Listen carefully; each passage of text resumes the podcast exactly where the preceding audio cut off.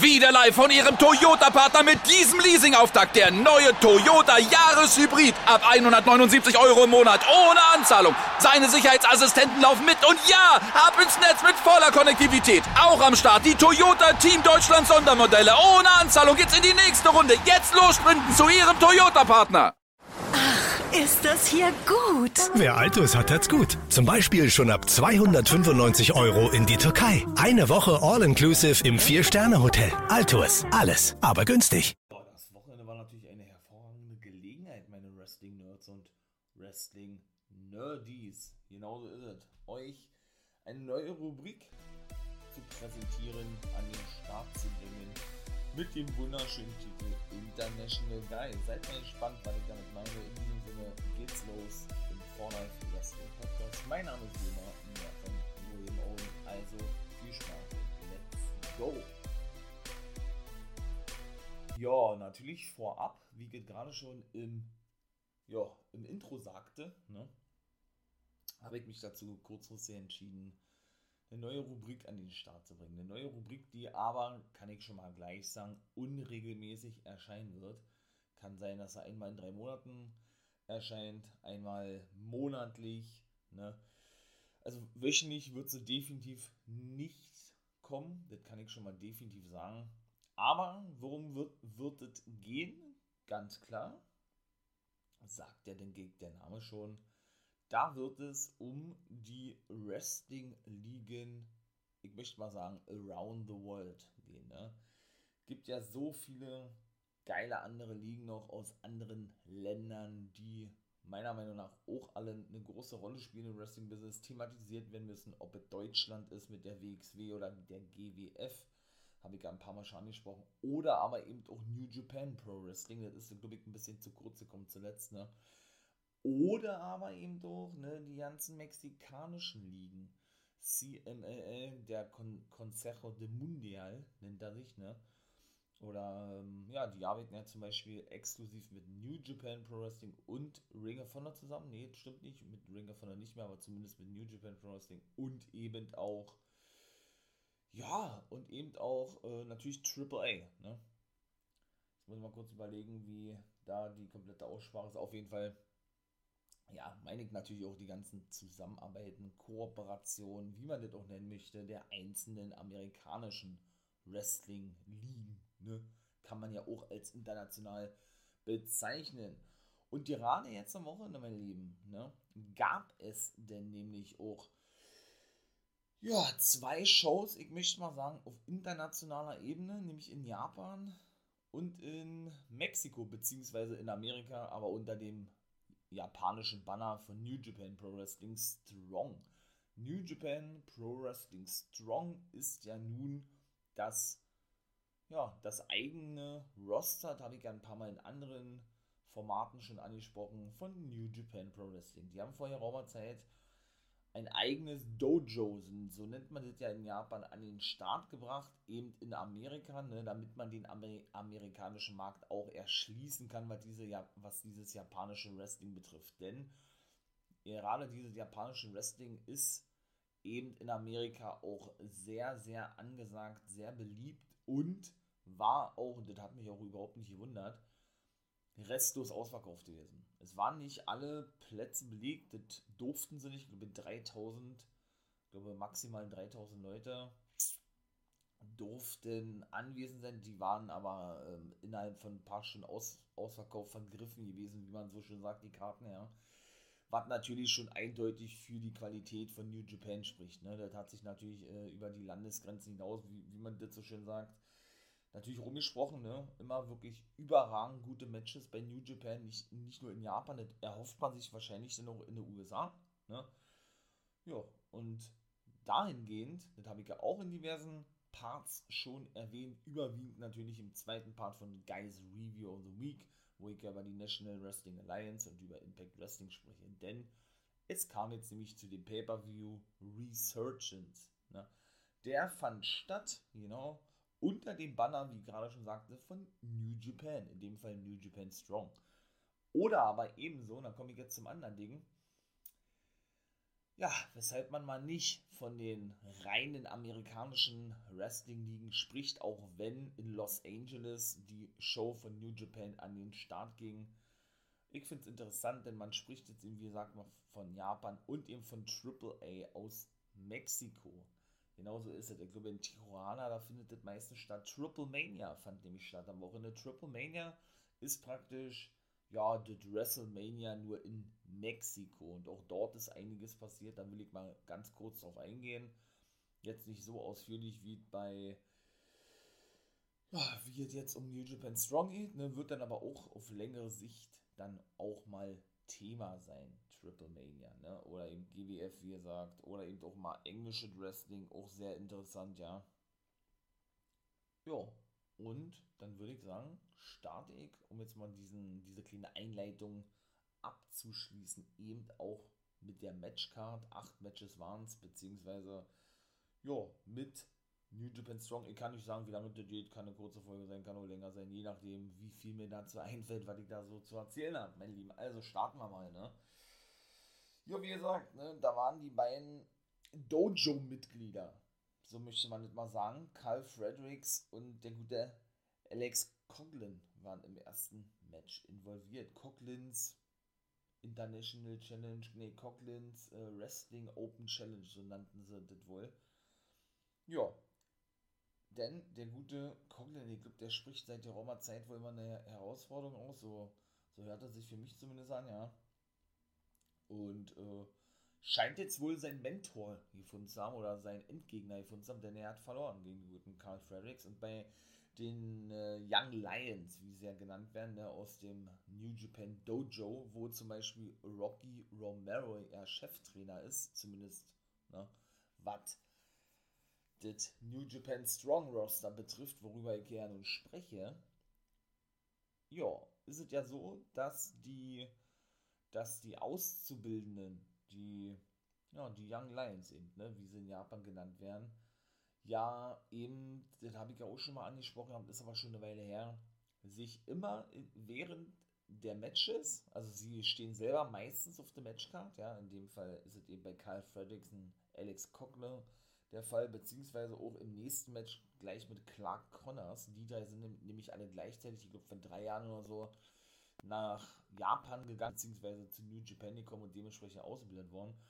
Und dann dauert eben doch immer sehr, sehr lange, bis die denn wirklich mal so eigene Gimmicks bekommen, beziehungsweise dann wirklich raus aus dieser, aus dieser New Japan Schmiede sind, ne? Aus diesem Dojo sozusagen. Und Carl Fredericks ist eigentlich so der, so der erste von den drei, der so ein richtiges Gimmick bekommen hat, weil bei New Japan ist es eben üblich, ne? Ja, ist es natürlich auch Tradition, dass ähm, ja, die Young Lions, wie gesagt, die, die aus diesem Dojo stammen, egal ob es in Japan ist, richtig aus dem New Japan Dojo oder eben aus dem New Japan Strong Dojo in den USA, dass die eben wirklich auch immer ja, ne, ein einheitliches In-Ring-Gear tragen. Was heißt das? In-Ring-Gear bedeutet ja die In-Ring-Kleidung, ne? Jeder muss dann da wirklich immer so einen schwarzen Schlüppi tragen und eben auch schwarze, schwarze Elbow, Elbow-Pads oder Knee-Pads oder so, ne? Damit man sie eben als Young Lion von erfahrenen Wrestlern, egal wie gesagt, ob in Japan oder Amerika, unterscheiden kann. Das ist da so ein, ja, so ein, so ein Dress, möchte ich mal sagen. Ja, da sind die verpflichtet zu, das zu tragen auch, die Young Lions vorausgesetzt. Wie gesagt, sie bekommen dann irgendwann später mal ein eigenes Gimmick, wie jetzt in Carl Fredericks, ne? dann ist es natürlich nicht mehr der Fall, wenn sie praktisch aus dieser Stufe der Young Lions immer mehr heraustreten und dann ja, eigenständige Gimmicks entwickeln. Ne? Ja, und so ist es eben mit diesen ganzen Young Lions, mit diesem ganzen Dojo an sich. Und da ist Rocky Romero, wie gerade schon sagte, Cheftrainer in Japan mit Katsuyori Shibata. Auch der war nämlich zu sehen gewesen. Nach dem zweiten Match, da komme ich jetzt nämlich zu, denn dit gewannen TJP, Clark Connors, was ich gerade schon sagte, und ein komplett neuer junger Mann, nämlich der gute Ren Narita, eben aus dem New Japan Dojo.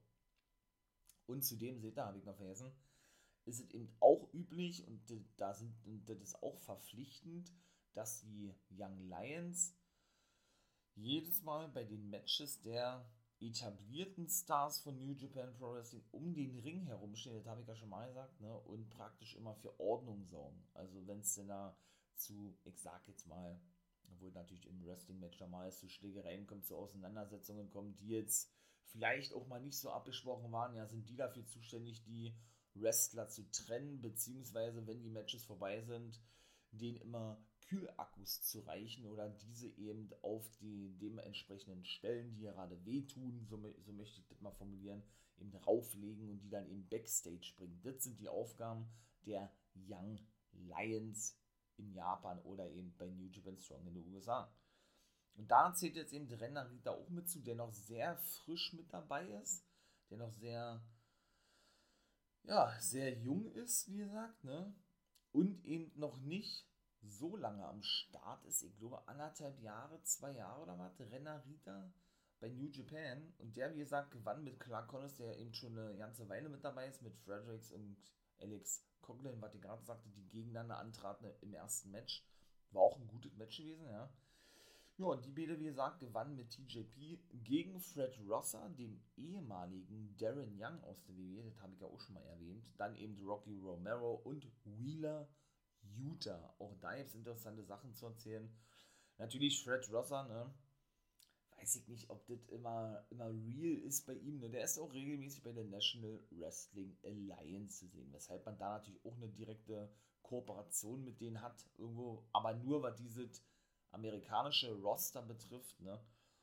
Und der gute Fred Rosser ja auch dann nach dem Match äh, aneinander geriet mit Ole Connors, ja, TJP so ein bisschen schlichten musste, eben auch als erfahrener Mann. Und Fred Rosser hat auch einen festen Vertrag bei New Japan Strong als eben erfahrener Mann, der natürlich eben auch die jungen Leute aus dem Dojo, also die jungen Young Lions auch wirklich overbringen soll, wie man das so schön sagt, ja damit sie eben diesen nächsten Step, den ich gerade erzählt habe, gehen können oder eben aufsteigen können im Rang. Dafür haben sie Fred Rosser fest verpflichtet. Rocky Romero brauche ich nichts zu sagen. Einer der erfahrensten, überhaupt schon 24 Jahre Wrestler. Das muss man sich mal vorstellen. Also der ist jetzt, glaube ich, 39 geworden, 38. Der war mit 14 oder 15 Jahren schon Wrestler. Das ist schon krass. Also das kann, glaube ich, kaum jemand behaupten, Leute, dass man mit 38 oder 39 Jahren schon 24 Jahre professioneller Wrestler ist, ja. Wird mit Sicherheit eine geben, aber so viele, denke ich, sind es nicht. Aber eben auch TJP, ne? Der ist auch 37 und und auch der ist schon sehr, sehr lange Wrestler. Der hat auch schon fast die, ich glaube, 20 Jahre voll, ne? Das ist schon krass, wie jung manche doch gewesen sind, eigentlich, ja als sie eben ihr erstes Wrestling-Match bestritten haben. Ne? In Mexiko ist sowas üblich, da ist zum Beispiel gerade ein junger Mann unterwegs, ah, Sobriano der dritte, der vierte, der ist 15. 15 Jahre und schon Wrestler, regelmäßig wohlmerkt, also schon wirklich etablierter Wrestler bei AAA, äh, bei AAA, ja doch, bei AAA, natürlich, in Mexiko, ne? Und, wie gesagt, Fred Rosser, äh, No Days Off, Mr. No Days Off, so nennt er, so nennt er sich ja auch, äh, macht erstmal klar, ey, das ist mein Haus hier, ne, hat er gegenüber Clark Connors gesagt gehabt, obwohl der eigentlich wohl sein Haus ist, weil er ja regelmäßig bei New Japan Strong zu sehen ist. Auf jeden Fall, ne, hat er dann erstmal klar gemacht, ey, und Fred Ross hat, das war praktisch nur ein Ausrutscher gewesen, dass wir verloren haben. Ich bin der erfahrene Mann und werde dir mal zeigen, wo der Hammer hängt, sozusagen, ne? wo es hier lang geht. Ja, Rocky Romero habe ich ja schon erzählt, ne? Mit äh, Shibata, Cheftrainer bei New Japan Strong, eben in den USA. Und sehr interessant eben auch, das hatte ich ja dann eben auch schon geahnt gehabt, so möchte ich es mal sagen. Wenig später hat sich das ja dann bestätigt gehabt. Ist ja die Tatsache, und das hat er dennoch in den Matches diverse Male geschrien gehabt und die Fans feiern Rocky Romero sowieso. Ich mag ihn auch, nur auch hier ist es leider sehr oft der Fall, ja, ähm, dass er eben wie soll ich sagen, er war auch derjenige gewesen, der das Cover einstecken musste. Der dann immer, wie soll ich sagen, hm, die Tour oder die Touren von New Japan sind meiner Meinung nach teilweise viel, viel zu lang. Also die veranstalten ja diese ganzen Touren 10, 12, 14, 15 Tage am Stück und die Matches wiederholen sich immer. Das ist praktisch wie so eine altmodische WWE-Hausshow, ja ob das in Europa ist oder ob das in den USA ist, die sich immer wiederholt mit den gleichen Matches und so. Und irgendwelche Wrestler dann auf längere Sicht, so ist es bei mir zumindest, dann einfach ja, langweilig werden und, und ja, das Interesse verlieren, ne? Weil sie eben wirklich auch immer das gleiche wahrscheinlich auch abspulen müssen, weil die offiziell nicht so verlangen, ja. Und da zähle ich eben auch einen Rocky Romero mit dazu oder einen Rizu Rizuchi Taguchi, der eben, wie er sagt, der Trainer richtig in Japan ist, im New Japan Dojo, ja, die dann immer so die gleiche Rolle bekleiden, möchte ich mal sagen, ja, ohne aber irgendwie auch nur halbwegs interessant, interessant in diesen Matches zu wirken. Ich hoffe, ihr konntet das halbwegs vernünftig rüberbringen, das ist zumindest meine Auffassung immer, ja. Und ja, das war aber hier, wie gesagt, überhaupt nicht der Fall und ich bin wirklich mal gespannt, wie es weitergeht. Ich hatte ja, wie gesagt, schon geahnt gehabt, um jetzt da, darauf nochmal zu sprechen zu kommen, hat sich ja noch kurz danach bestätigte, allerdings jetzt nicht so direkt, wie ich es vermutet hatte, aber sein langjähriger Take-Partner, der gute Alex Koslov, ein Moldawier, dachte mal, das ist ein Russe, nee, das ist ein Moldawier, der, der kam aber immer so klassisch in diesem russischen Outfit, möchte ich mal sagen, zum Ring, ja, der feierte ja sein Comeback bei New Japan, in dem Fall New Japan Strong, und ist seitdem als Kommentator tätig, bisher. Einen guten Alex Koslov, den feiere ich natürlich auch, war ja eben so gewesen, dass der vor etwas mehr als fünf Jahren, also ich glaube Ende 2015, Anfang 2016, New Japan verlassen hatte. Da war er jahrelang unterwegs, eben mit Rocky Romero als Take-Team ja, unterwegs gewesen, unter dem Namen Forever Hooligans. Und das hat eben doch der Rocky, der gute Rocky Romero in den Matches immer geschrien, geschrien gehabt, wenn er dann da seine, seine Clotheslines gegen die Gegner in der Ringe, Ringecke zeigt. Äh, sonst hat er ja immer geschrien Rapongi, ne? Aber da hat er dann eben gerufen Forever, Forever. Natürlich in Anspielung an seinen Take-Team-Partner, der eben auch Kommentator bei dieser Show gewesen ist. Ja, äh, genau, in, in Anspielung so kurz den Faden verloren, an äh, seinen Take-Team-Partner Alex Koslov, zwecks, ja, weil ich gerade sagte, der Forever Hooligans, meine Güte. Und ich bin wirklich mal gespannt, wann der gute Alex Koslov wieder in den, in den Ring steigen wird. Er hat damals, ich möchte mal sagen, Geheimnis daraus gemacht, warum er aufgehört hat. Er hatte lediglich gesagt, er nimmt sich eine Auszeit vom Wrestling, hat doch einige private Probleme zu klären und geht wohl auch zurück in seine Heimat Moldawien. So. Und was aber interessant war, und das ist denn auch wirklich, ich möchte mal sagen, auf den Tag genau, ja, hat er wirklich damals gesagt, ja, äh, er wird seine Karriere nicht beenden, was er ja auch nicht gemacht hat, Alex Koslov, ne? Aber er werde erstmal vier bis fünf Jahre, ich weiß nicht, woher er diese diese Zeitangabe nahm, ja, aber es ist ja nun wirklich auch so eingetroffen, werde er erstmal eine Auszeit vom Wrestling nehmen. Es ist jetzt wirklich fast fünf Jahre her und er ist wirklich zurückgekommen, ne? Scheint auch einen festen Vertrag unterschrieben zu haben, zumindest als Kommentator. Und ich bin wirklich mal gespannt, wann wir eben die Forever Hooligans, denn das deutet sich immer mehr an, denn bei New Japan, in dem Fall Strong in den USA, wieder zu sehen bekommen oder sehen werden ich feiere die, ich habe die gefeiert bei New Japan, als ich begonnen habe, das zu schauen vor acht oder neun Jahren, ja. Ein, geil, ein geiles Take-Team. Habe ich ja auch schon ein paar Mal gesagt, in Japan ist es ja so, dass die ja nicht nur diverse Mid-Card-Titel haben, sondern da haben sie ja sogar zwei Titel, was diese Junior Heavyweight Division betrifft. Auch das habe ich schon mal erwähnt, kann ich gerne nochmal tun. Junior Heavyweight Division ist eigentlich nichts weiter wie die Cruiserweight Division, so nennt sie die WWE, oder die X Division, so nennt es Impact Wrestling. Und da waren beide eben, weil sie eben vom Gewicht her da genau reinpassen, Alex Koslov und Rocky Romero, eben, ich glaube, drei oder viermal IWGP Junior Heavyweight Take Team Champions.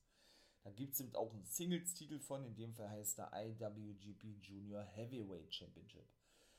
Ja, den konnte Rocky, glaube ich, noch nicht gewinnen. Ich will nicht falsch sagen. Ich glaube, den Singles-Titel hat er nicht gewonnen. Hat aber, wie gesagt, den äh, Take-Team-Titel diverse Male gewinnen können mit Alex Koslov. Ja, und ich bin wirklich mal gespannt, so auch als erfahrenes Take-Team für die jungen Leute, ob man die denn wirklich wieder zu sehen bekommt in diversen Clips in, diverse, in diversen Werbeclips, so muss man das schon fast sagen, bei New Japan Strong, sind sie ja eben schon wieder zu sehen, weil ja, da machen sie Werbung für, keine Ahnung, für irgendeinen Drink oder was, mit denen New Japan Strong da exklusiv zusammenarbeitet, ja. Und sie saßen ja eben auch schon am Kommentatorenpult, beziehungsweise war Rocky denn da als Gastkommentator gewesen. Man hat immer noch diese absolute Chemie gemerkt zwischen den beiden, ja. Die verstehen sich immer noch, die sind immer noch Best Buddies und von daher ist das mega geil für mich zu sehen, ja. Als natürlich alter, alter Wrestling, Wrestling Boy, ne, als alter Oldschool Guy. Ja, dass man die eventuell auch wieder sehen könnte. Wie gesagt, ich freue mich, das Wrestling ist so hot wie noch nie, wahrscheinlich. So, dann wartet auch zum Thema Forever Hooligans gewesen. Ne? Und dann komme ich nochmal kurz zu Wheeler Utah, der jetzt, glaube ich, zwei, dreimal schon bei New Japan zu sehen war bei Strong und ja auch regelmäßig jetzt bei AEW zu sehen ist. Da hat er ja, ja, da hat er sich ja praktisch äh, ja, nicht angenommen, so, sondern ja, Orange Cassidy und Chuck Taylor, also die Best Friends mit Trent Beretta zusammen, ne, der aktuell verletzt ist, haben sich, und Chris Statlander, die muss man auch mitzählen, haben sich jetzt wohl dem jungen Wheeler Utah angenommen, der aber auch schon ein paar Jahre in der Indie-Szene unterwegs ist, obwohl er noch sehr jung ist mit 24, aber der ist schon sehr erfahren in der Indie-Szene, ja. Der war da, glaube ich, schon mit 18 oder 19 unterwegs. Und bei ihm ist interessant, der hatte ja zuletzt ein Tryout gehabt in der WWE zum ersten Mal. Hat er auch überzeugt, wurde aber nicht verpflichtet.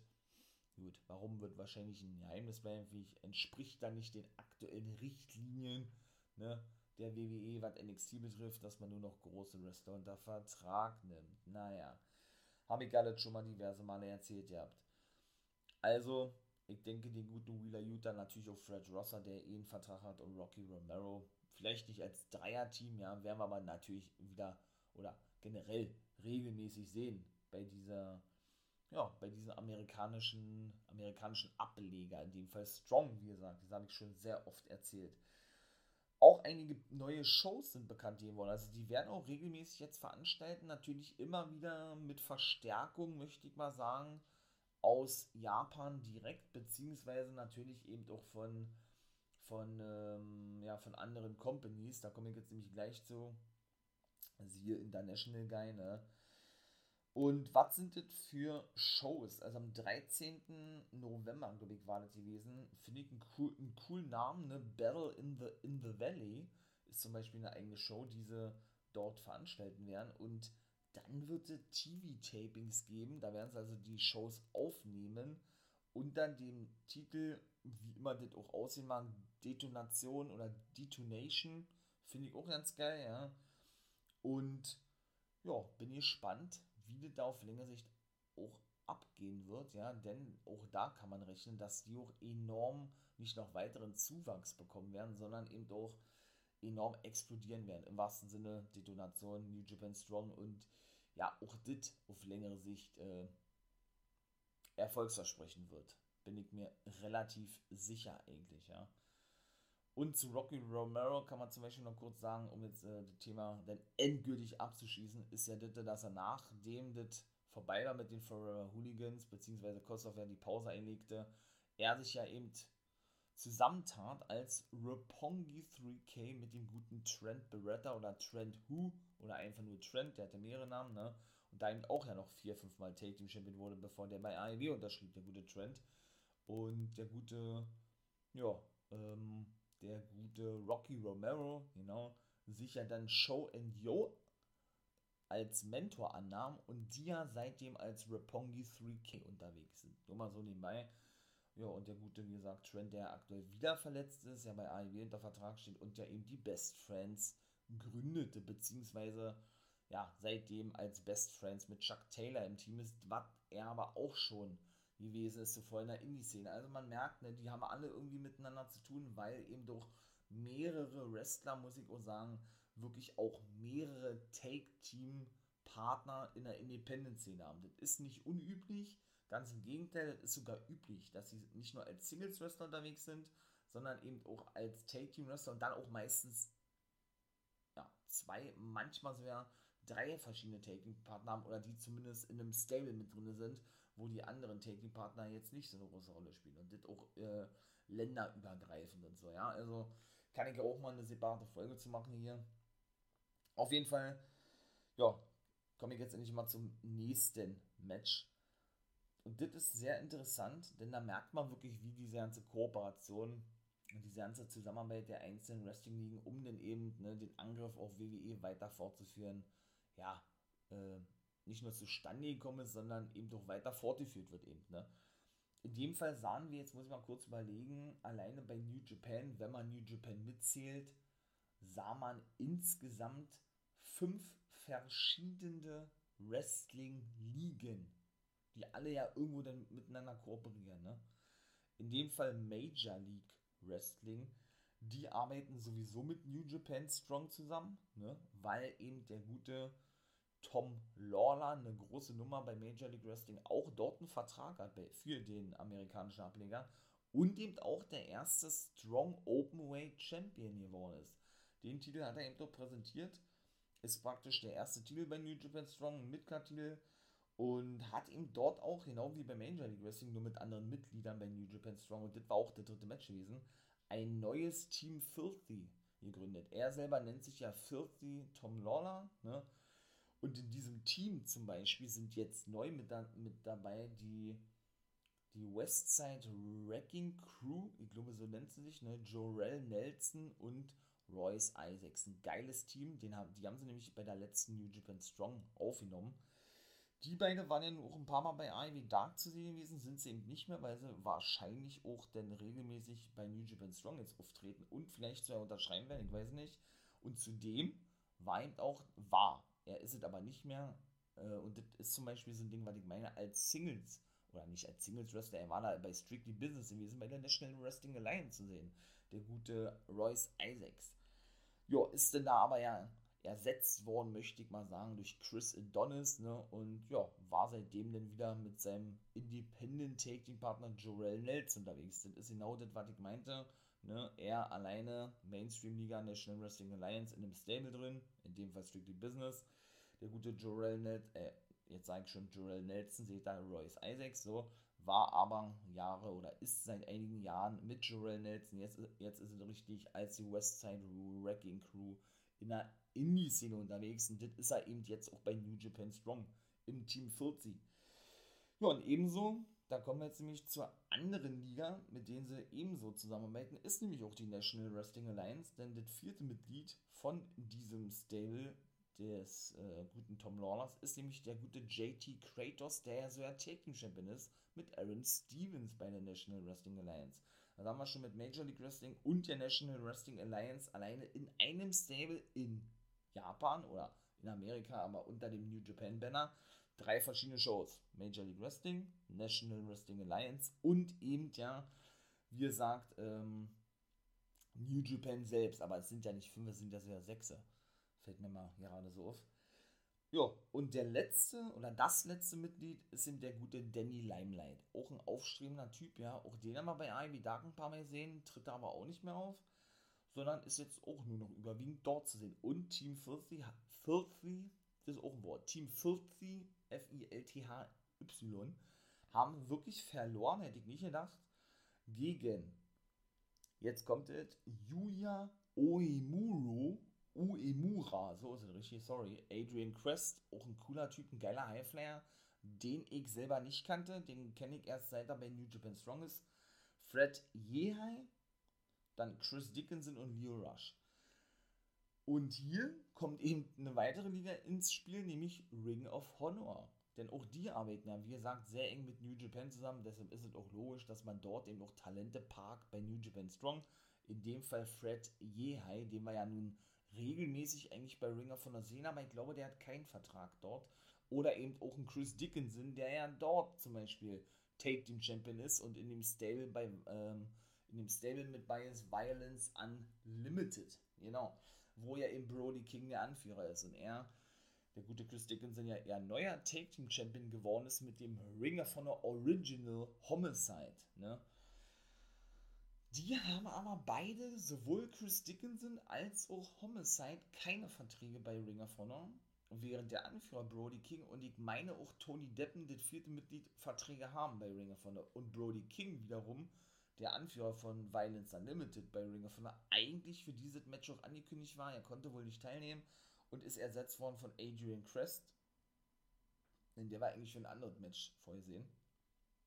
Jo, ist also dort praktisch ersetzt worden. Ne? Man merkt also schon, ne, diese Kooperationen, die sind äh, wirklich im vollen Gange. Und ich finde es geil, weil genau so kann man eben nur in einer großen Wrestling-Liga Schaden, möchte ich mal sagen, oder war der Schaden auf längere Sicht äh, Paroli bieten, in dem Fall eben, wie gesagt, der WWE. Ne? Anders geht es meiner Meinung nach auch nicht. Ja, da hätten wir fest, wie gesagt, National Wrestling Alliance, New Japan selbst, Major League Wrestling und Ring of Honor. Ring of Honor, Major League Wrestling arbeiten eh mit New Japan zusammen, ne? zumindest mit dem amerikanischen Roster und die National Wrestling Alliance, weil ich gerade schon sagte. Und natürlich, später sollten wir dann auch noch die anderen Ligen sehen, die ja auch sehr eng seit einigen Wochen oder seit knapp zwei Monaten sehr eng kooperieren, nämlich AEW, natürlich, wie sollte es anders sein, All Elite Wrestling, ne? und natürlich ebenso Impact Wrestling.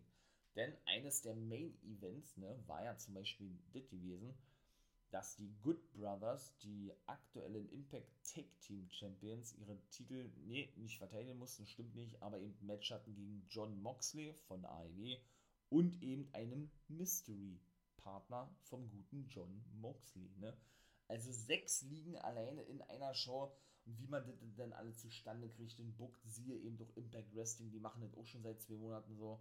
Mega geil, feier ich. Ist absolut gelungen, richtig stark, richtig gut, ja. Und ja, wie ich immer sagen, ich bin gespannt. Ne? Ich bin gespannt, wie es weitergeht und wie eben diese ganzen Konstellationen auf längere Sicht dann auch nicht nur Bestand haben, sondern ja, wie das generell auf längere Sicht weitergeht. Äh, Storyline, Invasion der einzelnen Wrestling-Ligen bei anderen Shows. Es ist so viel noch offen, was die Storylines betrifft. Überragend. Überragend. Ja, und wie gesagt, die konnten nun gewinnen. Oder Leo Rush, Chris Dickinson, Adrian Crest, Yuya Uemura und Fred Yehai. Und der gute Uemura sagte eben dann auch, jo, er bedanke sich dafür, dass er hier in den USA sein darf, denn er bat sich praktisch an als neuer Young Lion fürs amerikanische Roster und ja, forderte den guten Katsuyori Shibata raus, dem Cheftrainer, der eben auch sagte, jo, alles klar, du bist jetzt einer unserer neuen Young Lions, hat ihm ein T-Shirt übergeben und da war das fix gewesen, ne? weil bei New Japan ist es eben auch so üblich, dass eben ihre Young Lions, die dann in einer gewissen Stufe aufgestiegen sind, damit sie eben diese Erfahrung sammeln, die die, die anderen schon gesammelt haben, wie Connors, Coglin oder Fredericks, ähm, ja, dann eben praktisch ausgeliehen werden, so möchte ich es mal sagen, ja, wie, wie im Fußball praktisch, ausgeliehen werden für ein Jahr lang in andere Länder, in dem Fall an Kooperations-Wrestling-Ligen, ja, um dort eben praktisch äh, ja, die nötige Reife zu bekommen, ne, die so ein Wrestler benötigt. Ja, und in dem Fall ist es bei Uemura so, dass er eigentlich, eigentlich nach Mexiko ausgeliehen werden sollte, wenn man das, wie gesagt, so nennen kann, das hört sich ein bisschen komisch an, ja, das aber nicht möglich war, weil eben da ja der Coronavirus wieder extrem unterwegs ist oder immer noch unterwegs ist und das New Japan einfach zu, ja, zu gefährlich gewesen ist, ihn da regelmäßig äh, zu parken sozusagen, weshalb also nun beim eigenen Roster in Amerika unterwegs ist, bei Strong. Und der andere, da muss ich mal kurz überlegen, das ist der gute Yuta Tsuji, glaube ich. Der ist wiederum in England geparkt worden für ein Jahr lang bei Revolution Pro Wrestling. Das ist zum Beispiel die Kooperationsliga von New Japan Pro Wrestling, eben aus England. Ne? Auch die veranstalten zweimal im Jahr immer so eine gemeinsame Show. Ja, und da wird man ihn ja dann wiedersehen. Ne? Da wird es dann so ein, so ein Wiedersehen geben, meine ich mal. Wenn der gute Yuta Tsuji, Yo, Yoya Tsuji, so heißt er, glaube eben dann für Revolution Pro Wrestling auf seine eigentlichen Kameraden und Kollegen von New Japan treffen wird. Ne? Ja, nach einem Jahr meistens holt New Japan die zurück, manchmal auch zwei Jahre, ja, je nachdem, ob man, ob man denn der Meinung ist, äh, dass die Young Lions den, dem, den, den entsprechenden Schritt gemacht haben oder eben nicht, ne? Ja, und dann sind sie eben meistens zumindest etablierte Wrestler, dann in dem Rang aufgestiegen, war die gerade schon erklärte ausführlich. Ja, und haben dann eben hoffentlich eine große Karriere vor. Oder eine große Karriere vor sich. So muss man das ja beinahe sagen, ja. Jo, und das vierte Match war gewesen Juice Robinson, der gewann gegen Hiko Leo. Hiko Leo ja Mitglied des Bullet Clubs, wahrscheinlich das, das hotteste Stable überhaupt, ja. Und ja, der gute Hiko Leo, wie gesagt, ist ja nun, ja, ist ja nun der junge Bruder der Gorillas of Destiny, eben auch ein junger Mann, der auch bei New Japan Strong geparkt und auch ab und zu mal in Japan zu sehen war.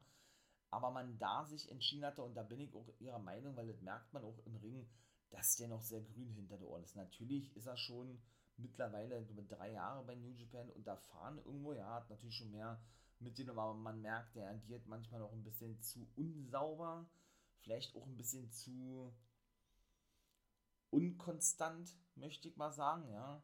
Weshalb das auch irgendwo ganz gut gewesen ist manchmal. Und der Vater von allen drei, logischerweise von den Gorillas of Destiny, Tamatonga und Tangaroa, die ja in Japan, wie gesagt, äh, regelmäßig unterwegs sind, eben auch vom Bullet Club. Und Hikuleo ist ja der gute Haku. Auch den haben wir ja zum Beispiel bei AEW gesehen, als er eben seinen Sohn begleitete, als Hikuleo doch ein United States Championship Match hatte gegen Lance Archer, als der den Titel von John Moxley gewann. Ne? Und Lance Archer sollte nämlich auch den Titel verteidigen. Das war der Main Event gewesen. Da komme ich jetzt gleich zu in dieser Show bei Resurgence gegen den Übermenschen in Japan, Hiroshi Tanahashi, praktisch den John Cena ja, aus Japan. Ne? Ja, und ich kann mir auch vorstellen, dass der gute Hakuda irgendwie auf längere Sicht eine Rolle spielen wird bei New Japan Strong. Der war ein paar Mal zu sehen, wie gesagt, als ähm, und eben auch schon in Japan hat er so ja schon ein paar Matches gehabt an der Seite seiner Söhne, ja, und ist ja auch noch regelmäßig aktiv. Von daher würde mich als alter Legenden-Guy, Oldschool-Guy das natürlich freuen. Natürlich, ganz klar, ne? So, nächstes Match. Robinson hat also gewonnen, ne? Das vierte Match war dann eben gewesen Tomohiro Ishii, der kam zum Beispiel auch aus Japan mit Tanahashi zusammen. Und Moose, eben auch von Impact Wrestling, also ein weiterer Mann, ne? Von der Kooperationsliga Impact Wrestling mit den Good Brothers. Also. Und da muss ich für mich persönlich, das Match an sich war überragend, war richtig geil gewesen. Die haben auch schon mal Match gehabt gegeneinander, allerdings da noch, damals noch unter dem Ring of Honor Banner. Denn wie gesagt, New Japan und Ring of Honor arbeiten ja sehr eng zusammen und Ring of Honor war nicht begeistert gewesen, als New Japan bekannt ja mit AEW zusammenzuarbeiten. Denn Ring of Honor ist nicht gut zu sprechen auf AEW. Das ist so die einzige Liga, die noch nicht mit AEW zusammenarbeitet, ja. Und da war Moose nämlich noch bei Ring of Honor gewesen, hat er sich gerade einen Namen gemacht und war noch ein sehr junger Typ gewesen, irgendwo, ja, der neu gewesen ist, der kam ja vom Football, glaube ich, ne? Und ist ja jetzt eben seit einigen Jahren, ich glaube fast sieben Jahre schon bei Impact und hat ja seinen Vertrag um zwei Jahre verlängert und traf eben dort schon auf Tomohiro Ishii und hat da verloren. Und soll ich sagen, auch dieses Match hat er verloren. Ich habe mir das schon gedacht gehabt, weil es wirklich so ein, ja, so ein, so ein, so ein so ein wirklich, äh, wie soll ich sagen, so ein vorhersehbares Booking ist bei Moose, leider, muss ich sagen. Ich weiß nicht, was Impact Wrestling damit bezweckt. Wie gesagt, so an sich komplett geil gewesen, das Match ist, aber ich muss trotzdem das kritisieren oder eben sagen, dass Moose mir einfach zu oft verliert in letzter Zeit. Ich weiß nicht, was Impact sich dabei denkt. Wie gerade schon sagte, ja, man muss sich das so vorstellen, um mal kurz auf diese ganze Geschichte um Moose oder auf Moose einzugehen, ja. Hm ich weiß nicht, ob der irgendwas verbrochen hat, weil die, diese Vorgehensweise erinnert mich sehr an WWE irgendwo, die ja dann auch mal gerne dafür oder dafür bekannt ist, ne? Dass Wrestler, die sich irgendwie dahingehend geäußert haben, was WWE nicht, nicht gefiel, weil die einen Kommentar verfassten in den sozialen Medien oder in einem Interview das sagten, ne? Äh, bestraft wird praktisch mit einer Niederlagenserie oder dass er gar nicht mehr eingesetzt wird, ne? Sodass man das dann meiner Meinung nach schon irgendwo vergleichen kann mit Moose was meine ich damit? Das ist eben das, dass Moose ja nun, wie gesagt, den TNA World Titel zurückbrachte zu Impact Wrestling. Ja. Und ja, man da auf längere Sicht dann wirklich äh, so eine Storyline gesponnen hat, dass er doch den Titel zurückbrachte und wirklich noch unbesiegt ist. Ne? Und ja praktisch laut Storyline das tat, weil er eben TNA ja, präsentiert und nicht möchte, dass AEW immer mehr Dominanz in den Impact Wrestling Shows einnimmt, so möchte ich es mal sagen, ja. Fing dann eine Feder mit Sammy Kellen, in dem Fall eben auch mit Kenny Omega, wer der wahre Champion ist, eben auch mit Rich Swan zwischendurch, ne, ähm, von denen er ja den Impact-Titel nicht gewinnen konnte. und hielt aber trotzdem diesen TNA-Titel ständig, ich möchte mal sagen, äh, aufrecht. Obwohl er kein offizieller Titel mehr, muss man sagen, bei Impact Wrestling gewesen ist. Ne? Weshalb auch diese Booking oder diese eine Storyline-Aussage von Scott D'Amore, von dem Boss von Impact Wrestling, für mich hohl gewesen ist, als er ja dann eben dieses Match festsetzte gegen Rich Swan und Moose ja dann bezeichnete als TNA Champion, der auf den Impact Champion trifft. In dem Fall war es ja Rich Swan gewesen, bevor er, glaube ich, bei Slammiversary seinen Titel an Omega verlor, ja. Und da, dann nach einem Jahr, nachdem Moose, wohlgemerkt, schon mit den TNA World Titel regelmäßig nach draußen kam und er sich selber als TNA Champion betitelte, obwohl er, obwohl er den nie offiziell gewonnen hat. Das möchte ich ja mit dazu sagen. Er hat ihn einfach einfach wieder präsentiert im Zuge der ganzen Storyline rund um EC3, als der kurz ja zu Impact zurückkam, er mittlerweile festen Vertrag hat bei Ring of Honor und dennoch aber immer angekündigt wurde, auch als der TNA-Champion, obwohl er, wie gesagt, den Titel nie offiziell äh, verteidigt hat oder nie offiziell zurückgeholt hat, ja, und dann eben dieses Match bekam gegen Rich Swan, als Scott D'Amore dann selber wirklich wirklich eben offiziell den TNA-Titel für dieses Match zurückholte und das zu einem regulären Titel machte. Ähm, O-Ton Scott Moore, Aussage Scott Moore und diesen Titel dann eben für Moose gleichzeitig aufs Spiel setzte zum Impact-Titel. In dem Fall war es ja eben noch Rich Swan gewesen zu dem Zeitpunkt. Ne? Und Scott D'Amore aber in den ganzen Monaten zuvor, wo er mit Moose aneinander geraten ist, ständig mal sagte, dass der TNA-Titel eben kein regulärer Titel ist bei Impact Wrestling. Ne? Versteht ihr, was ich meine? Das hat also keinen Sinn ergeben, dass er die ganze Zeit in dieser, in dieser Story, wo das alles mit Moose angefangen hat, sagt, dass der TNA-Titel nicht mehr ein regulärer Titel ist und Moose sich eigentlich so nicht betiteln dürfte. Ne? Er das aber trotzdem tat Moose, nur um dann später, und das hat eben keinen Sinn ergeben, Natürlich wollten sie dem Match äh, noch ein bisschen mehr Impact geben. Wortspiel, haha. Äh, genau, noch ein bisschen mehr Prestige verleihen, den Impact-Titel und dieses Match noch mehr Prestige verleihen, ja. Sodass er dann, wie gerade schon sagte, eben äh, von jetzt auf gleich den, den Teen A-Titel wieder offiziell zurückholte und in dieses Match packte. Titel gegen Titel, Swan gegen Moose, was keinen Sinn ergeben hat, ne. So, Swan gewann das Ding und seitdem ist auch nie wieder, nie wieder erwähnt worden dass der Teen A-Titel auch jetzt ein offizieller Titel ist, ne? Also, das ist genau das, was ich meine, so, ne? Und da hat das eigentlich, ich sagen, schon angefangen. Jetzt im Nachhinein gesehen kann man das so sehen. Da habe ich es noch nicht so gesehen. Aber dann fing dann eben diese ganze Geschichte an. Moose äh, macht weiterhin Jagd auf den Impact-Titel. Swan war raus aus dem Titel geschehen, weil ja Swan Moose besiegte und Swan dann seinen Titel wiederum danach verloren, bei, verloren bei Slammiversary an den debütierenden Kenny Omega. Ja, Moose sagte oder führte die, diese Storyline weiter fort, dahingehend, äh, ja, dass, wie gesagt, er nicht möchte, dass die AEW-Leute, was ja jetzt Sammy Kellen eigentlich macht, ne, ja, bei Impact Wrestling einreiten, so sagt Icket immer, ja, und sich da immer mehr in den Vordergrund spielen und Impact immer mehr in den Hintergrund gerät. So war eigentlich diese ganze Storyline gewesen, ne. Und er dann eben ein Match bekam gegen Omega, wo ich sicher gewesen bin, das fand dann aber bei AEW statt, ne ähm, ist das glaube ich auch schon sieben Wochen ja, oder was? Mindestens. Also sechs, sieben Wochen ist das bestimmt schon, wenn nicht so zwei Monate. Ja, und äh, das Match eben bei AEW stattfand und es eben ein Titelmatch war um den Impact World Championship, wo er das Match verlor, Moose.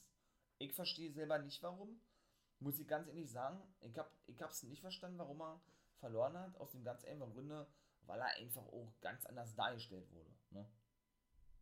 Und ich dachte mir so, naja klar, vielleicht heben sie sich das dafür später auf, meine ich mal, ja. Vielleicht gewinnt der Moose später irgendwann den Titel, dass das dann noch länger ziehen, ne? Zumal man sagen muss, dass sein Vertrag zum damaligen Zeitpunkt eben vor sechs, sieben Wochen eben kurz vorm Auslaufen war und man eben sich wahrscheinlich äh, nicht sicher war, ob er denn bei Impact bleibt oder nicht. Er soll auch ein Angebot von der WWE bekommen haben, so standardmäßig eben, ne?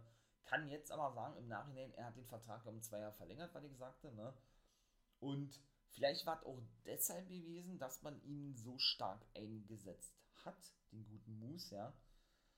Nur um ihn dann, jetzt nachdem er seinen Vertrag verlängert hat, weshalb ich sage, klassische WWE-Vorgehensweise, ihn jetzt eigentlich nicht mehr so wirklich pusht. Ne? Woran es liegt, ich weiß nicht. Warum es so ist, wahrscheinlich haben sich die Pläne auch nochmal geändert. Ich habe keine Ahnung. Also ich finde es, wie gesagt, überhaupt nicht gut. Ich finde es doch sehr schädigend für Moose, dass er wirklich so oft und so viel verliert in letzter Zeit. Weil Moose ist ja dann irgendwann, nachdem er diesen Titel, den Impact-Titel nicht gewinnen konnte von Omega bei IW, rausgenommen worden, wirklich komplett rausgenommen worden aus dem Titelgeschehen. Und ich sag jetzt mal, und das kritisiere ich ja auch schon ein paar Mal bei Impact Wrestling, ein paar Mal im zweiten Part Guys Review, äh, darf er sich nur noch, möchte ich mal sagen, herumschlagen mit dem guten Chris Sabin. Ich feiere Chris Sabin, das soll man auch nicht missverstehen, das sage ich auch ein paar Mal schon, ja. Wie gesagt, äh, als Motor City Machine Guns finde ich, find ich ihn geil. Als Singles Wrestler auch, aber nur in der X-Division. Also ich muss ihn nicht in der Heavyweight Division sehen. Und ja, von daher verstehe ich selber auch nicht, warum man ihn, Chris Sabin, jetzt seit Wochen schon mit Moose fehlen lässt und dann auch noch Sabin gewinnen lässt. Weshalb ich eben davon spreche, dass Moose nur noch verliert. Ne? Und nur noch vor allem große Matches verliert. Ne? Große Matches. Oder eben dann auch Matches verliert gegen einen Sabin, der eigentlich, wenn man das mal so böse sagen darf, böse sagen muss, im Gegensatz zu Moose in den letzten Wochen und Monaten bei weitem nicht so stark dargestellt wurde wie der, wie der gute Moose. Ne? Deshalb sage ich ja, da gibt keinen Sinn, diese gesamte Booking. Ne? halten wir fest, verloren gegen Kenny Omega, großes Match äh, um den Impact-Titel. Dann eben verloren, meiner Meinung nach, total überflüssig gegen Chris Sabin. Klar, er hatte zweite Match in der normalen Impact-Ausgabe von drei Wochen, glaube ich, gewonnen. Okay, gut, das ist so.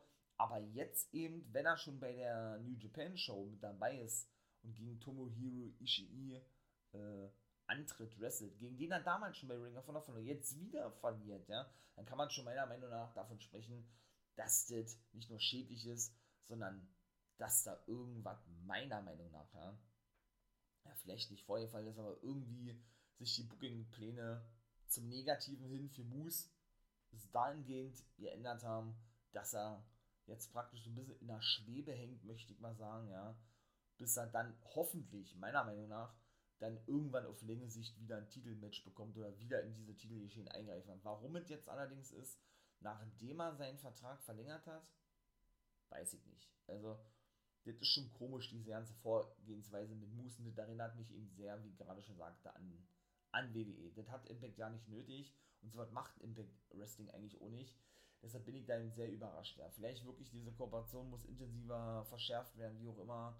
Man weiß, Moose hat verlängert, ne? er kann nicht mehr gehen. Irgendwie, man weiß, man hat ihn in der Hinterhand und hält ihn sich für später warm oder so. So kommt es mir vor. Ich, ich finde es nicht gut. Ich feiere das nicht. Das sage ich ihm schon seit geraumer Zeit. Und für mich, wie gesagt, äh, scha schadet das dem Gimmick und dem Charakter und dem Wrestler Moose extrem. Diese ganzen Niederlagen. So, meine Güte, das war jetzt aber lange und ausführlich gewesen, wa? Würde also mal doch eine längere Folge. Ja, Match 6, 7 und 8 waren die Main Events gewesen, ne? Die GOB gewannen gegen John Moxley und Eugene Nagata. Das war nämlich der Mystery Man gewesen von John Moxley, der eben auch schon zwischendurch bei AEW ein United States Titelmatch bekam, was er nicht gewinnen konnte, gegen eben John Moxley, ne, als er noch Champion gewesen ist. Ja, Nagata, absolute Legende. 54, glaube ich, mittlerweile, hat, ich, nochmal seinen Vertrag verlängert um drei Jahre. Das haben wir, auch schon zwei Jahre her. Also, einer dürfte der, ich, noch, noch gehen, ja. Äh, Mr. Blue Justice wird der genannt, ja. Ist auch gut gefeiert worden, ja. Ähm, ja, ist aber auch jemand, ne, der überwiegend, möchte ich mal sagen, nur ein paar Suplex zeigt, ein paar Kicks und den war dann eigentlich auch schon mit seinem Move-Repertoire. Er musste auf jeden Fall dann den Pin fressen, wie ich ja mal sage, den Pin, das Kammerfressen einstecken, wie auch immer, nach dem Magic Killer. Und danach kam es mal, kam was, was megamäßig interessantes, vielleicht auch Auswirkungen hat bei Ivy, Impact Wrestling, New Japan sowieso, ey, überragend gelöst es kamen die Gorillas of Destiny nach draußen. Tama Tonga und Tangaroa, das Take-Team vom Bullet Club, ne? wo ja Anderson und Gallows früher drin gewesen sind und ja auch wieder aufgenommen werden wollten. Aber siehe meine Guys Reviews of the Week Part 2. Wenn nicht, könnt ihr da natürlich gerne reinhören, falls ihr es noch nicht getan habt und nicht wisst, wovon ich jetzt spreche.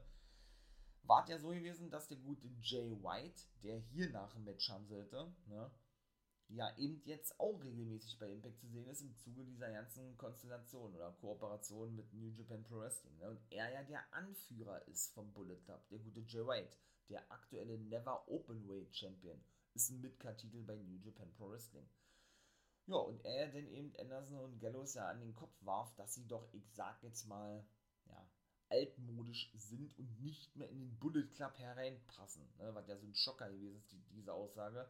Und Anderson, gerade Anderson, ganz schön zu knabbern hatte, ne? so ein alteingesessener Bullet Club-Member eigentlich, ja.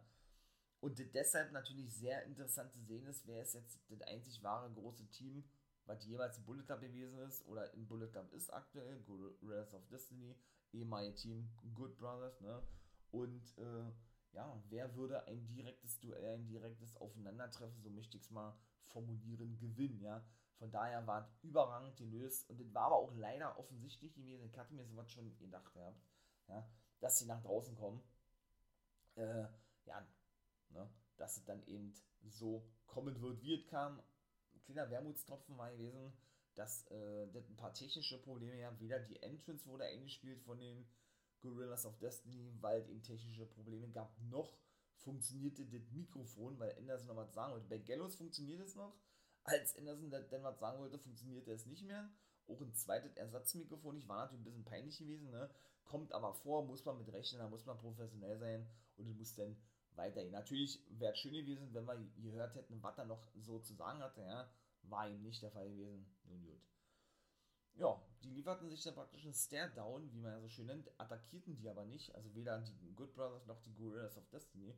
Ja, dann verschwanden die Good Brothers, wurden ausgebucht und das war's, ne? Man hat denn aber da schon, gesagt, diese Feder eingeleitet und ich bin da so gespannt drauf, was uns da noch erwarten wird, wie ich immer so schön sage, in Bezug nehmend auf dieser, ich sag's mal, ganzen Bullet Club Storyline. Ja, mega geil, mega interessant. So, siebtes Match, wie sagen, dann sind wir auch gleich am Ende. Jay White, kann ich auch schon mal sagen, monstermäßig gefeiert worden, als Heel, wo ihr merkt, ne? Gewann, ein Glück, und verteidigte sein Never Openweight-Titel gegen Finney Jr. Das Match ging richtig lange, viele Finishes gewesen, wo man schon dachte, uh, das war gewesen, aber nee, White gewann den Schuss endlich mit seinem Switchblade. Er nennt sich ja Switchblade und ich glaube, sein Finisher wird auch so genannt, ja. Ja, mehr passiert eigentlich nicht und das war dann auch. Ich war in der Meinung gewesen, dass wir eventuell den guten Chris Bay noch zu Gesicht bekommen, denn der ist ja das neueste Mitglied des Bullet Clubs. Den hat ja Jay White rekrutiert, ne?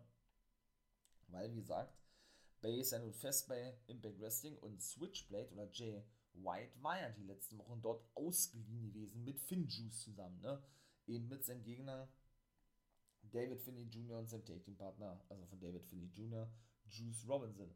Bin ich mal gespannt, ob der auch noch weiterhin zu sehen ist bei, bei Impact. Ich gehe davon aus, dass diese ganze, ich möchte mal sagen, diese ganze Neuaufnahme von Chris Bay noch mehr zementiert werden, werden wird oder wird an sich, ja und man da, denke ich, dann auch noch was sehen, weshalb ich davon schwer ausgegangen bin, dass Chris Bay in diesem Match eingreifen wird oder irgendwie seinem neuen Boss, möchte ich mal sagen, zur Seite steht. War nicht der Fall gewesen, nun gut.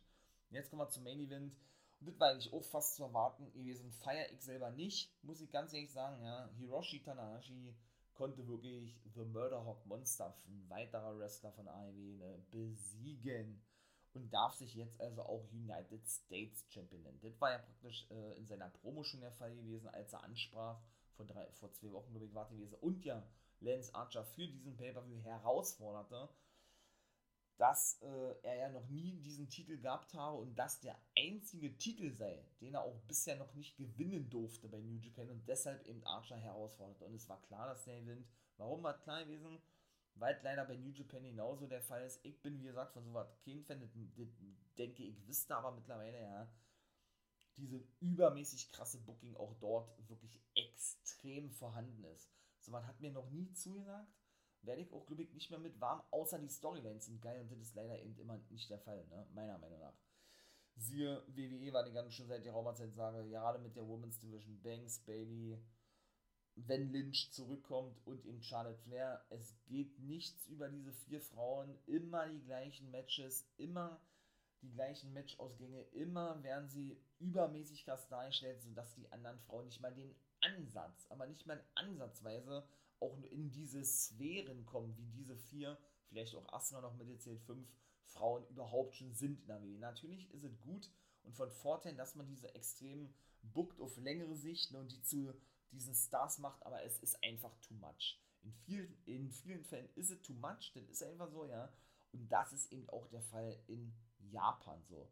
Nicht, für mich zumindest. Nicht, nicht nur mit Kazuchika Okada ist es so, sondern eben auch teilweise mit Tetsuya Naito, obwohl der von den drei und in Tanashi ne, für mich noch der interessanteste ist, auch vom Gimmick her, der Anführer der Los Ingobernables, der Japon zum Beispiel, ja. Und das ist was, das will ich nicht sehen. Das ist mir einfach zu krass, auch wenn sie diese ganzen Touren haben in Japan, 12, 13, 14, 15 Shows hintereinander und immer dieser Übermensch Tanahashi und Okada eigentlich jedes Match gewinnen darf und man eigentlich meiner Meinung nach diese Matches schon gar nicht, schon gar nicht ansetzen braucht, weil man weiß, dass die gewinnen eigentlich, ne?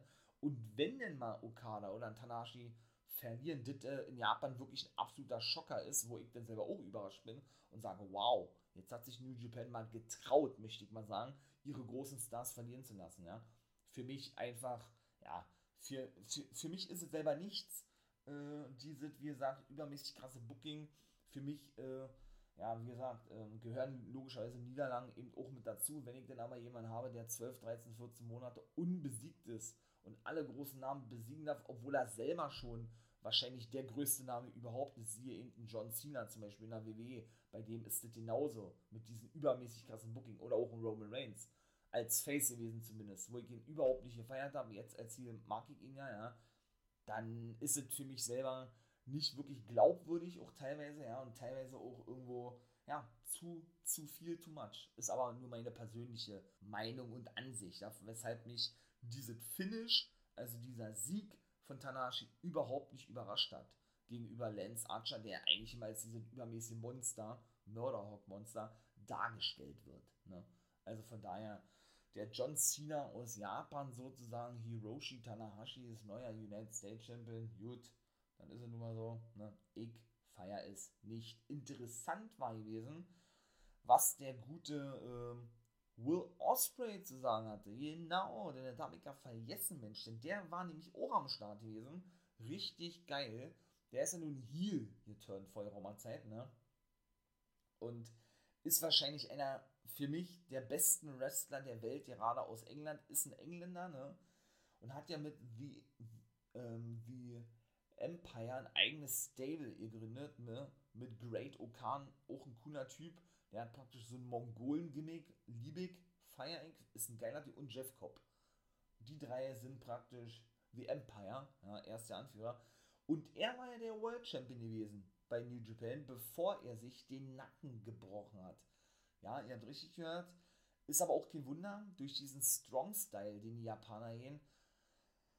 Ja, gibt es eben immer wieder schwere Verletzungen. Das ist schon wirklich üblich eigentlich, dass sich da viele den Nacken brechen. Das ist schon ja nicht mehr so unnormal. Es ist wirklich auch jedes Mal reines Glück, dass da noch keiner gestorben ist im Ring. Zumindest zuletzt nicht bei New Japan, ne? Und er war eben anwesend gewesen und ja, shootete natürlich gegen New Japan. Und das fand ich wiederum geil, weil es eben auch Real Talk gewesen ist, ne? Was ich auch nicht mag. Denn er sprach an die lange Titelregentschaft von John Moxley. Habe ich ja auch diverse Male gesagt, auch das finde ich persönlich nicht gut. Aber das ist eben die Geschmackssache, ja. Dass eben John Moxley ja über neun Monate seinen United States Championship, als er diesen Titel noch besaß, be bevor er den vor einigen Wochen, wie gerade schon sagte, verlor an Lance Archer bei AEW, ja nicht verteidigen konnte, weil er nicht nach Japan einreisen durfte, siehe Corona. Ne?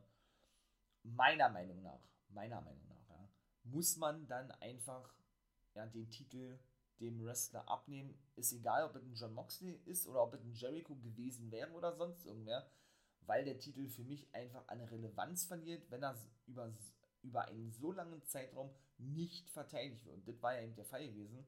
In dem Fall ist er neun oder fast zehn Monate nicht verteidigt worden von Moxley. Und dennoch haben sie ihn den Titel behalten lassen, was für mich absolut äh, nicht nachzuvollziehen ist. Nicht nachvollziehbar gewesen ist. So. Und genau das sprach der gute Will Osprey an. Und ja, und knüpfte praktisch da schon gleich so ein Band, ne, mit dieser ganzen Storyline und sagte, ey, wie kann es sein, dass ich meinen Titel verliere und abgeben muss, meinen World-Titel. Chingu Takari ist mittlerweile neuer World Champion aus dem Stable Los Ingobernables de Rapon. Also nicht mal der Anführer, wo ihr merkt, ja, sondern, äh, sondern ja, eigentlich einer der, möchte mal sagen, Handlanger des Anführers Tetsuya Naito, was ich vorhin sagte, ja.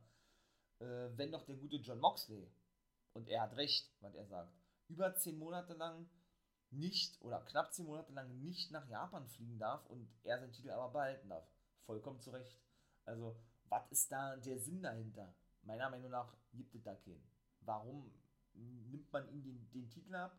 Natürlich, er ist verletzt, Nacken gebrochen, ja, wenn man das bei einem Moxley, der nicht einreisen darf und auch zwischendurch verletzt war, eben nicht macht. Ne? Warum? Kann eigentlich nur die Begründung haben, weil es eben der World-Titel ist in Japan und ja, man den natürlich logischerweise regelmäßig präsentieren will. Ihr habt ja auch einen großen Shitstorm da, um man da, da kurz darauf einziehen, zu Recht, meiner Meinung nach, auch da bin ich voll d'accord gewesen. Natürlich Shitstorm jetzt nicht dahingehend, dass man irgendjemand beleidigt oder so, oder irgendwie so, das war da nämlich auch der Fall gewesen, sowas nicht, aber dass man das eben auch kritisieren muss, denn das neue Design des World-Titels in Japan sieht einfach furchtbar aus. Das ist praktisch so ein Schmetterlingsgürtel für die Männer, wo ihr merkt, ja, wie eben der Divas Championship in der WWE gewesen ist. Meiner Meinung nach die absolut falsche Entscheidung gewesen, so ein Design zu wählen und dann auch noch so einen prestigeträchtigen Titel wie den Intercontinental-Titel, auch diesen gibt es als Midcard-Titel in, in Japan, eben zusammenzustecken und zu vereinen mit dem World-Titel, den Intercontinental-Titel gibt es also nicht mehr und den dann eben ja, in so einem schlechten Design darzustellen und zu präsentieren. Also kann ich schon verstehen, meine ich mal irgendwo, ja. Und ja, von daher irgendwo schon relevant, dass er das angesprochen hat, der gute Osprey, ne?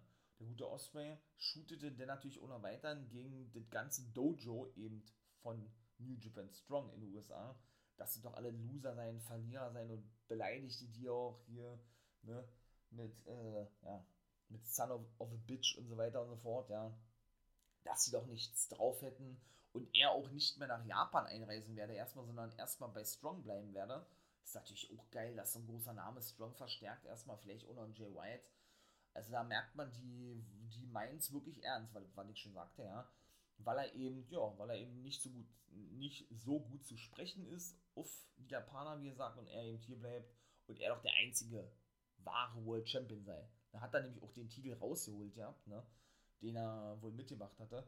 Ja, und postet ein bisschen mit denen, beleidigt eben die, die Young Lions, dass doch keiner in der Lage sei, gegen ihn anzutreten, sozusagen. Dann kamen natürlich auch die Young Lions nach draußen.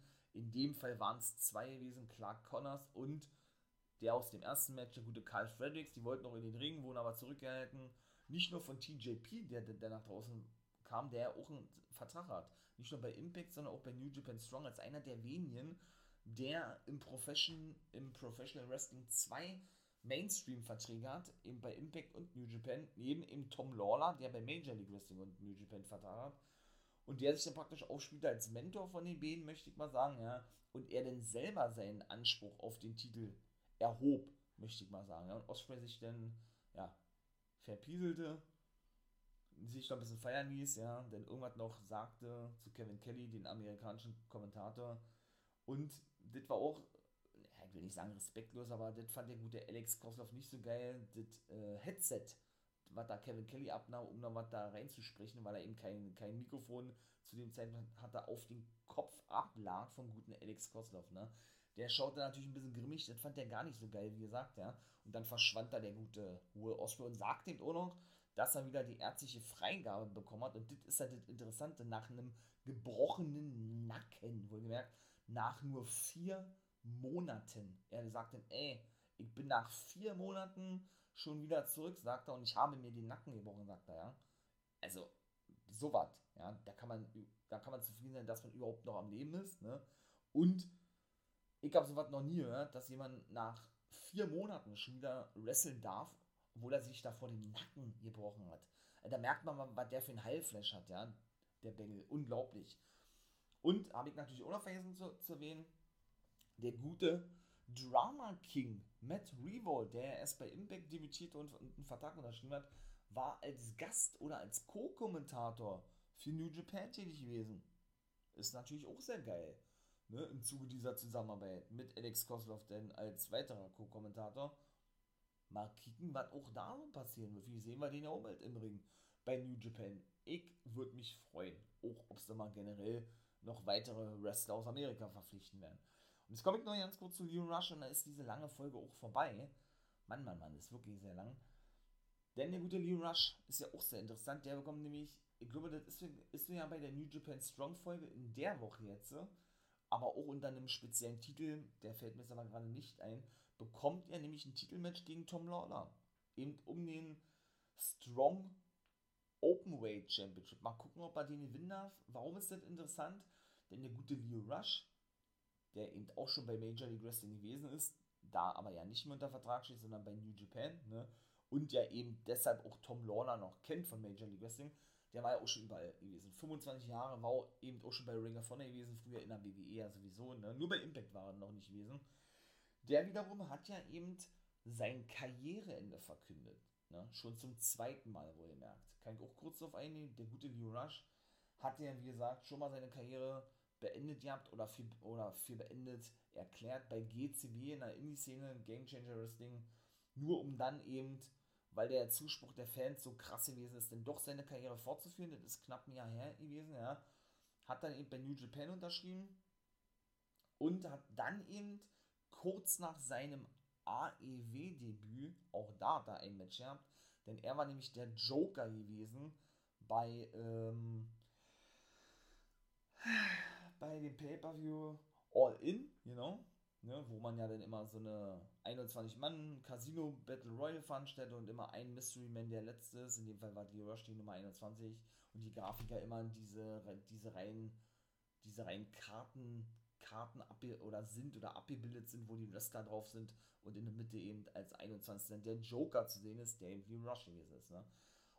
Da hatte er sich eigentlich geeinigt, ja, zumindest auf einen mündlichen Vertrag mit AEW, dahingehend, dass er noch per Handschlag, so nennt man das, eben für weitere Auftritte zur Verfügung steht. Nur einen Tag, nachdem er sein Debüt gab bei diesem Pay-Per-View, aber relativ schnell aus dieser Battle Royale rausgeschmissen wurde, verkündete er überraschend sein Karriereende dann doch endgültig mit 25, ne? weil er eben durch äh, seit einigen Jahren ähm, an Depressionen leidet und dort eben, ja, ähm, ja, eben psychische Probleme hat, ne? Und er sich eben dann logischerweise auch anders beruflich orientieren müsste, ne? Und er eben äh, mit einigen Problemen zu kämpfen hat in letzter Zeit, nicht nur private Sachen, sondern eben doch generell, was diese ganze Wrestling-Thematik betrifft, ne? Der schwarze Mann im Wrestling-Business und so weiter, ne? Und äh, ja. Und er dann aber sagte, dass er noch seine letzten Auftritte absolvieren werde bei New Japan, weil er ja da erst einen Vertrag unterschrieben hatte und dann seine Karriere beendet. Das Interessante ist, dass er nicht A, nicht nur, sorry, nicht nur jetzt A, ein Titelmatch bekommt, wie gesagt, gegen Tom Lawler, sondern eben auch für den November Pay-Per-View, was ich gesagt, oder für diese Tapings von Detonation und am 13. zwei Tage zuvor bei Battle in the Valley ebenso angekündigt ist. Und mein Lieben, das sind noch fast drei Monate, ne? Ich habe gedacht, er will seine Karriere beenden. Also entweder hat er sich da schon wieder anders entschieden, oder aber er macht wirklich noch bis Jahresende äh, seinen Tourplan fertig mit New Japan, weil er sich darauf geeinigt hat, oder diese, diese Verpflichtungen generell nachgehen muss, ja.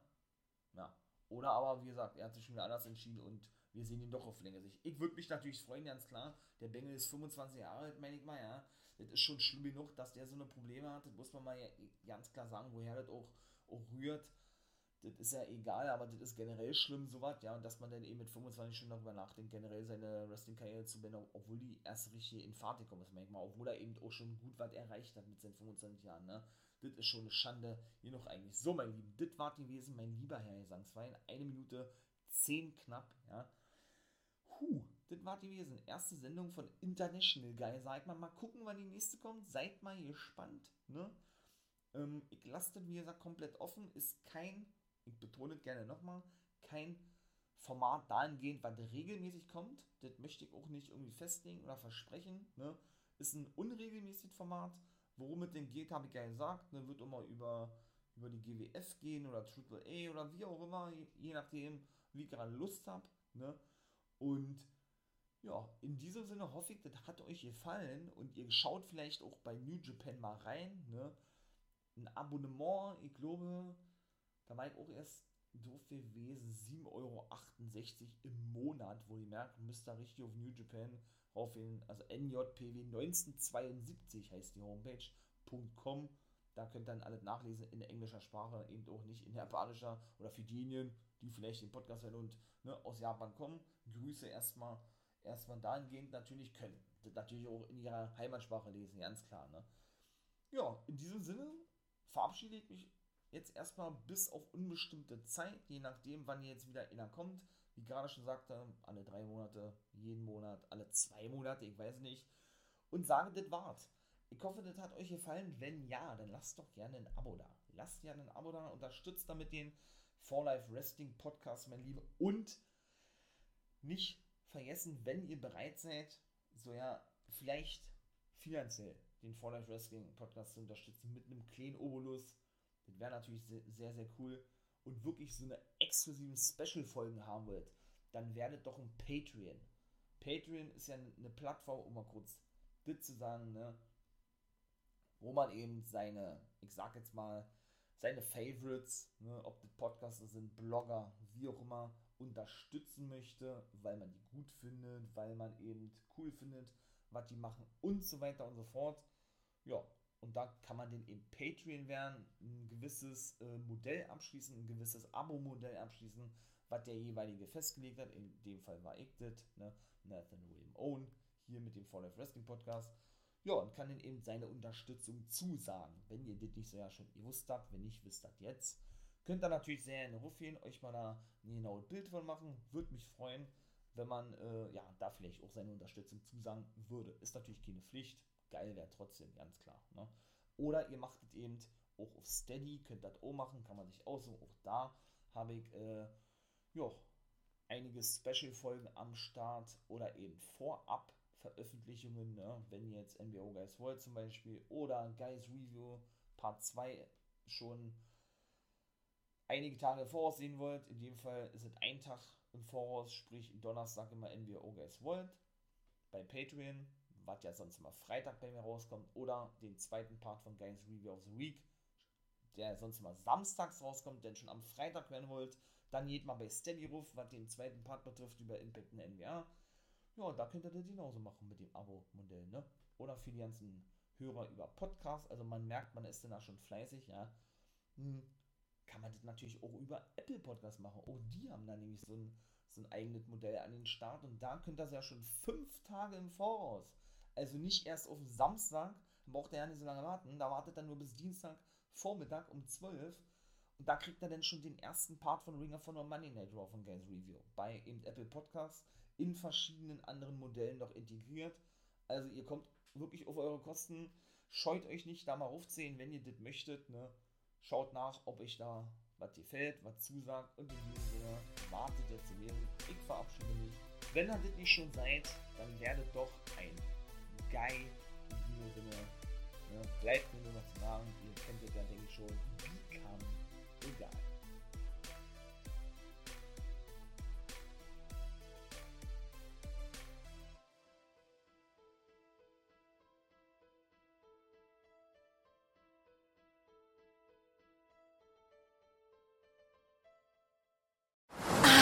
Ist das hier gut? Wer Altus hat, hat's gut. Zum Beispiel schon ab 489 Euro nach Griechenland. Eine Woche All-Inclusive im Vier-Sterne-Hotel. Altus. Alles, aber günstig. Wieder live von Ihrem Toyota-Partner mit diesem Leasing-Auftakt. Der neue Toyota Jahreshybrid. Ab 179 Euro im Monat. Ohne Anzahlung. Seine Sicherheitsassistenten laufen mit. Und ja, ab ins Netz mit voller Konnektivität. Auch am Start die Toyota Team Deutschland Sondermodelle. Ohne Anzahlung geht's in die nächste Runde. Jetzt los sprinten zu Ihrem Toyota-Partner. Wie viele Kaffees waren es heute schon? Kaffee spielt im Leben vieler eine sehr große Rolle. Und das nicht nur zu Hause oder im Café, sondern auch am Arbeitsplatz. Dafür gibt es Lavazza Professional. Kaffee am Arbeitsplatz, der genauso lecker schmeckt wie in eurem Lieblingscafé. Die perfekte Kaffeelösung für jede Art von Unternehmen. Klein, mittel, groß. Ihr habt auf jeden Fall einen Kaffee, der schmeckt. Die richtige Motivation für eure Arbeitstage. Alle Infos zu Lavazza Professional findet ihr auf lavazzapro.de mit allen Kaffeelösungen für euer Büro. Ich habe mich natürlich schockverliebt, weil die war wirklich ganz, ganz klein. So begann die Mensch-Hund-Beziehung zwischen Christina und Tierschutzhund Frieda. Und wie es danach, nach dem ersten Moment der Verliebtheit, so weiterging und welche Klippen es danach zu umschiffen galt, das hört ihr in der neuen Ausgabe von Iswas Dog, dem Podcast für harmonische Mensch-Hund-Beziehungen. Ist was, Dog? Mit Malte Asmus. Überall, wo es Podcasts gibt.